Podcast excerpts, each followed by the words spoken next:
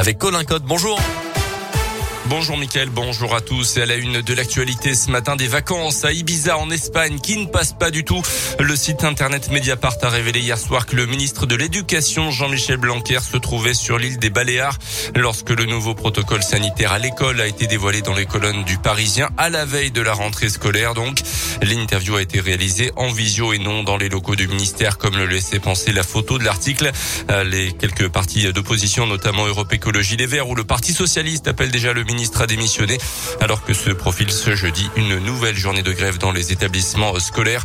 Ce n'est pas parce qu'il n'était pas là qu'il n'était pas au travail, assure de son côté le cabinet du ministre. Dans ce contexte, l'adoption du projet de loi sur le pass vaccinal continue de faire des remous. Il sera obligatoire à partir de 16 ans dans les lieux de loisirs, de culture ou dans les bars et restaurants.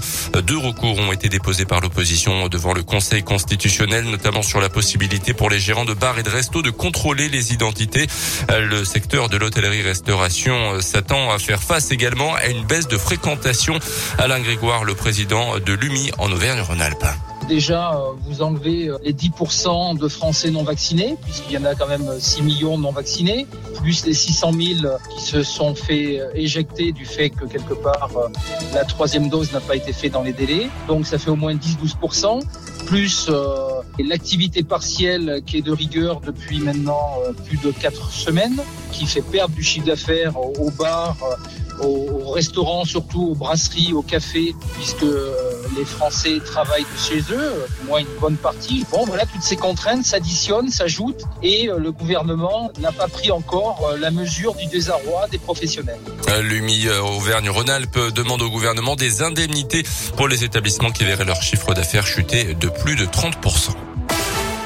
Dans le reste de l'actu dans l'un, un triste dénouement dans le budget. Depuis mardi dernier, les gendarmes étaient à la recherche d'un homme d'une trentaine d'années suspecté d'avoir sauté du haut d'une cascade au-dessus d'Artemar. Selon le progrès, son corps a été retrouvé sans vie hier matin, coincé dans une faille rocheuse. D'importants moyens de pompiers de gendarmerie avaient été mobilisés pour le retrouver, notamment des chiens et un hélicoptère. Quatre mois après l'incendie qui a complètement détruit le gymnase Cosec à Mâcon, l'extension a rouvert ses portes il y a une semaine, annoncé hier soir la mairie. Préserver des flammes, elle faisait l'objet d'importants travaux de remise en état et de sécurisation notamment. L'extension peut donc de nouveau accueillir les collégiens et les associations. Les salariés de la société Lumis restent mobilisés à Bourg en grève vendredi dernier. Ils réclament une revalorisation salariale dans le cadre de la négociation annuelle obligatoire de l'entreprise de transport de fonds. Au niveau national, selon un syndicat, 85% des transporteurs seraient engagés dans ce mouvement de grève.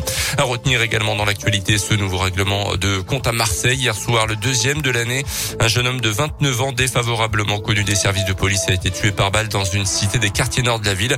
En 2021, 15 personnes ont trouvé la mort dans des règlements de compte liés au trafic de drogue dans le département des Bouches-du-Rhône. Les sports avec d'abord de le hand masculin, la belle victoire 25-22 des Bleus contre la Serbie hier soir à l'Euro 2022. Euh, l'équipe de France, championne olympique en titre, est donc qualifiée sans souci pour le tour principal de la compétition.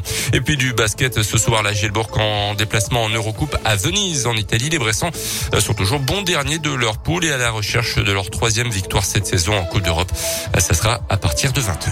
Merci beaucoup Colin Cotte et donc à tout à l'heure hein, à 8h pardon pour le prochain scoop info.